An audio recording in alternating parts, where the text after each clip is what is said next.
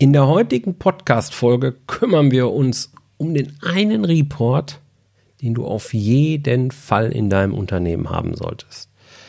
Also ich rede jetzt von dem einen Report, der zum echten Gamechanger werden kann und der dich trotzdem eben nur fünf Minuten kostet, wenn du ihn einmal richtig aufgesetzt hast. Hast du Bock drauf? Schnall dich an, wir legen direkt nach dem Intro los.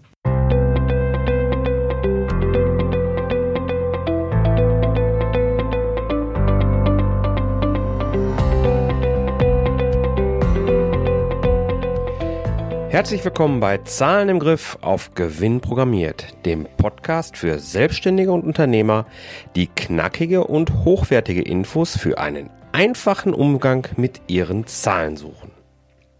Hey, hier ist Jörg von jörg-roos.com.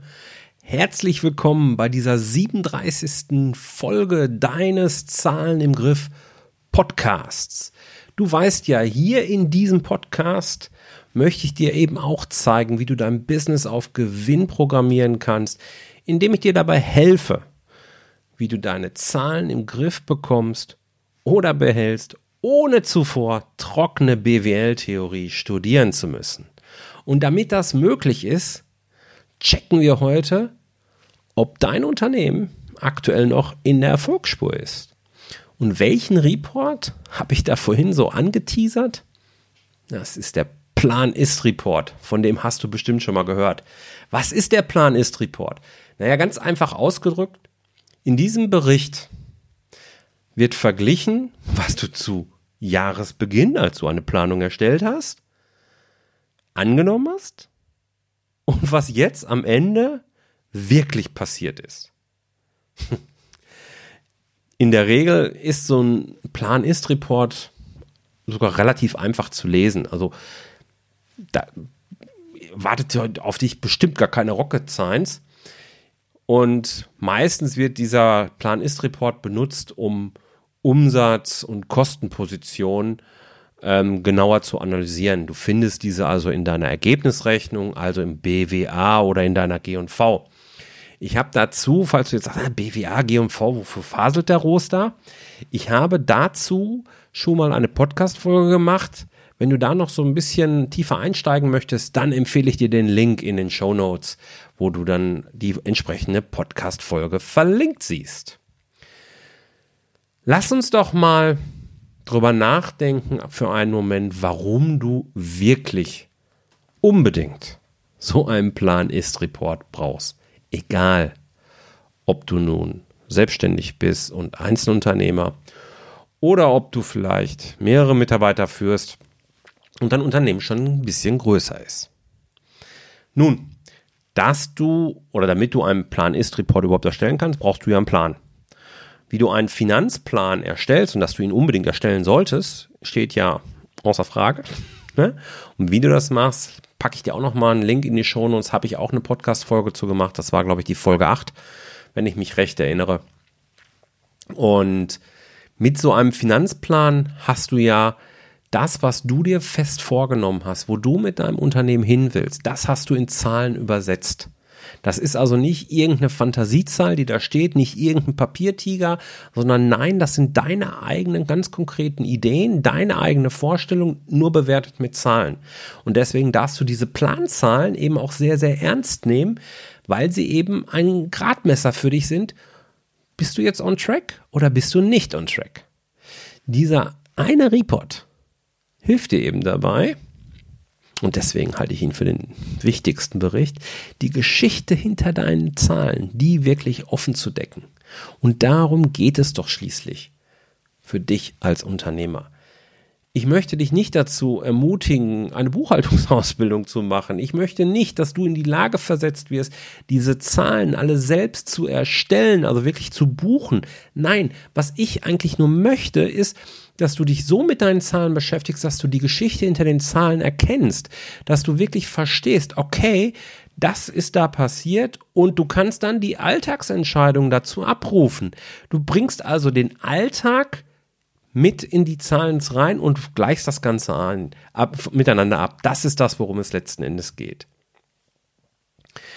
Der Planist-Report, das ist der Report, wo du also deine Ziele mit den Fakten abgleichst.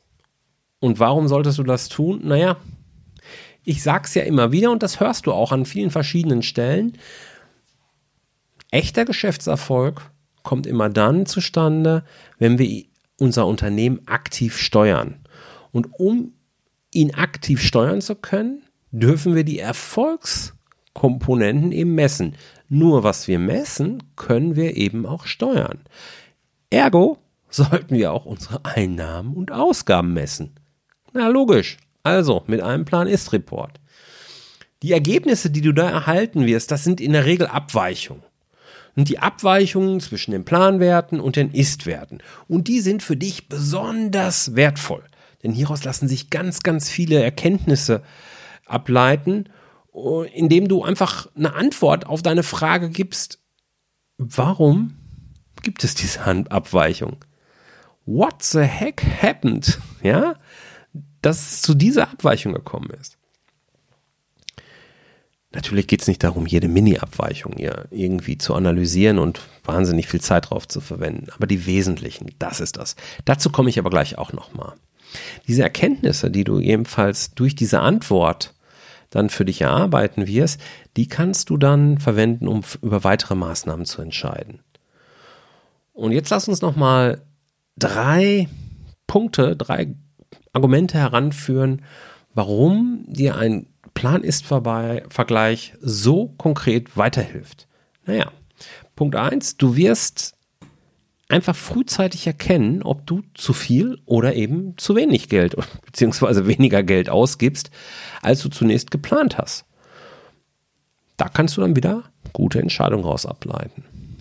Du erkennst auch sehr frühzeitig die Bereiche, wo, naja, dein Business aus dem Ruder zu laufen droht, die eben nicht so doll laufen. Mag es vielleicht Werbekosten sein, Reisekosten sein, Bewertungskosten sein, Softwareabos und so weiter und so fort. Und ein häufig unterschätzter Punkt, und deswegen führe ich den als drittes Argument nochmal an, warum du unbedingt einen Plan-Ist-Report auch brauchst. Du wirst im Laufe der Zeit achtsamer werden, wenn du dein Geld ausgibst. Denn was passiert dort, wenn du dir eine kleine Routine angewöhnst, dass du jeden Monat mindestens fünf Minuten einmal investierst, um auf diesen Plan-Ist-Report zu gucken, dann wirst du bei diesen typisch hektischen Alltagssituationen, wo du normalerweise sagst, ja komm, ach, das machen wir jetzt noch eben oder ach ja, das kaufe ich jetzt noch, dann wirst du dich wahrscheinlich disziplinieren können, weil du eben genau weißt, am Ende des Monats sitzt du da wieder, siehst auf der einen Seite das, was du eigentlich wirklich wolltest, das hast du am Jahresanfang ja in den Plan geschrieben, und das, was du jetzt äh, produziert hast. Und um dir diese unschönen Momente zu ersparen, wirst du achtsamer mit deinem Geld umgehen und wirst sagen, nein, das habe ich jetzt so nicht geplant, das will ich nicht, das führt mich nicht zu meinem Ziel und deswegen mache ich das nicht. Wie solltest du mit einem solchen Plan-Ist-Report arbeiten? Nun, Voraussetzung ist natürlich, dass er erstmal sinnvoll gestaltet ist. Und deswegen rate ich dir, neben dieser Kategorienspalte, also wo jetzt Umsatz und deine ganzen Kostenpositionen stehen, ähm, insgesamt acht Spalten, beispielsweise in einer Excel, auf mir aus auch Numbers-Tabelle anzulegen. Welche Software für, als Tabellenkalkulation du auch immer benutzt, ist völlig wurscht. Acht Spalten. Die ersten beiden Spalten gehören dem Ist. Da führst du bitte auf einmal die, den letzten Monat und dann das laufende Geschäftsjahr als Summe. Also dort addierst du einfach alle Monate, die bereits abgelaufen sind, inklusive dem letzten Monat und erhältst so eine, eine Geschäftsjahreszwischensumme. Im Fachchinesisch heißt das kumulierter Wert fürs Geschäftsjahr. Ja, also das machst du einmal. Dann in den nächsten beiden Spalten schreibst du die entsprechenden Planspalten. Also die Planspalte für den letzten Monat und für das bis dahin laufende Geschäftsjahr, für das kumulierte Geschäftsjahr. Schreibst du halt auch auf. Dann in den Spalten 5 und 6 kommt die Abweichung in Euro, wo du also zum Beispiel Ist minus Plan rechnest. Ja, ganz normal, einfach in Euro runtergeschrieben, jeweils für den Monat und für das laufende Geschäftsjahr.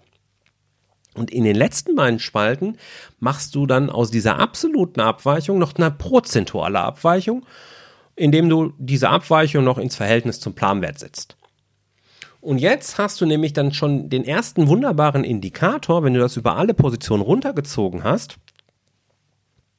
dass du die Werte, die eine Abweichung von mehr als 10% haben, dir genauer anschaust. Natürlich, kleine Eurobeträge, die kannst du jetzt wieder ausblenden. Aber bei allen anderen Positionen könnte 10% eine sehr, sehr sinnvolle Gradzahl sein, wo du sagst, okay, da gucke ich jetzt mal tiefer rein. Und tiefer rein meint jetzt an der Stelle auch nicht, dass du einfach nur negative Abweichungen dir anguckst. Nein, auch die positiven Abweichungen, die darfst du genauer hinterfragen. Denn auch hier kannst du wichtige Erkenntnisse finden. Du kannst Muster erkennen, Gewohnheiten, die du dir gar nicht bewusst gemacht hast, die eventuell zu der ja, Einsparung geführt haben beispielsweise oder zu mehr Umsatz geführt haben. Wenn du diese erkannt hast, identifiziert hast, vielleicht hast du dort noch Möglichkeiten, das noch weiter zu optimieren oder zu pushen und darauf zu achten, dass diese Handlungen, die du dort gemacht hast, eben bewusst gemacht werden und weitergemacht werden, verstärkt werden. Und damit machst du dein Unternehmen erfolgreich. Einfach nur, weil du erkennst, oh, guck mal, das läuft ja hier besser, als ich das gedacht habe. Bei den negativen Abweichungen möchtest du natürlich verstehen, welche Gewohnheiten, welche Handlungen in deinem Unternehmen haben denn jetzt zu diesen negativen Abweichungen geführt. Was läuft denn im echten Leben nur anders als das, was du dir ursprünglich mal überlegt hast? Diese Handlungen zu finden, diese Gewohnheiten zu identifizieren, das können echte Gamechanger für dich werden, weil du nämlich auf einmal gemeinsam mit deinem Team vielleicht auch feststellst, hm, wir prasseln ihr Geld raus, aber brauchen es eigentlich gar nicht, weil es würde ja auch anders gehen, ja? Und was mir jetzt ganz, ganz wichtig ist, bei so einem Plan ist Report wird es immer, wirklich immer Abweichung geben. Egal, wie viel Mühe du dir bei der Erstellung deines Finanzplans machst. Und das ist auch gar nicht schlimm. Denn darum geht es auch gar nicht, solche Abweichungen zu vermeiden. Es geht vielmehr darum, dass du dir über diesen Plan-Ist-Report dann die richtigen Fragen stellen kannst. Nämlich genau die Fragen, die dich dann und dein Unternehmen vor allen Dingen zum Erfolg führen. Warum? Naja, weil du eben jetzt diese Abweichung messen kannst und jetzt über diese Warum-Frage, die ich gerade ja schon mal angedeutet habe, genau die Gründe herausarbeitest und verstehst, welche Gewohnheiten und Handlungen zu der Zahl geführt haben. Durch diese Erkenntnis kannst du nun wieder neue Entscheidungen treffen. Neue Entscheidungen, die dann wieder in Maßnahmen münden und deren Erfolg kannst du dann wieder weitermessen. Und so kommst du in einen Kreislauf von Messen, analysieren, Entscheidung, umsetzen. Messen, analysieren, entscheiden, umsetzen. Und so wirst du Step by Step, Schritt für Schritt, Iteration für Iteration dein Unternehmen erfolgreicher machen. Und wenn du dich jetzt fragen solltest, das ist cool, aber wo steht mein Business eigentlich aktuell? Wie gesund ist mein Business jetzt eigentlich gerade so? Habe ich jede Menge Zeit oder ist es vielleicht schon höchste Eisenbahn, ohne dass ich es weiß? Dann habe ich jetzt was Neues für dich. Ich habe vor wenigen Tagen auf meiner Webseite den 5 Minuten Zahlencheck eingebaut. Der 5 Minuten Zahlencheck ist ein Excel-Tool, das du dir herunterladen kannst und dort gibst du acht Zahlen ein. Acht Zahlen und ich sage dir dann über diese Excel, über dieses Excel-Tool, wie gesund dein Unternehmen ist. Und nicht nur das. Ich sage dir auch, welche fünf Maßnahmen für dich jetzt die richtigen sind, weil das ist ein dynamisches Excel-Tool. Ja, also du guckst, wir gucken uns gemeinsam im Prinzip dann an, also ich in Form der Excel-Tabelle jetzt, ja, wie gesund ist dein Unternehmen? Stimmen die Relation? Ich greife dort auf das magische Business-Dreieck zurück, das ich dir hier auch schon mal vorgestellt habe. Link zum Artikel und zur Podcast-Folge auch nochmal in den Show Notes. Und sag dir dann, okay, in deiner Situation solltest du über die fünf Maßnahmen nachdenken. Klingt das cool? Dann habe ich jetzt eine noch bessere Nachricht für dich. Dieses Tool ist komplett kostenlos für dich zu haben. Geh einfach auf meine Website jörg-roos.com und lad es dir runter. Du findest es direkt auf der Startseite. Kannst natürlich auch unter jörg-roos.com slash Zahlencheck gucken. Link natürlich in Show Notes, ist ja klar. Und lad es dir runter und ja, gib mir gerne Feedback, wie, wie gut mit dem äh, Tool zurechtgekommen bist, ob du tolle Erkenntnisse gewonnen hast ich freue mich drauf.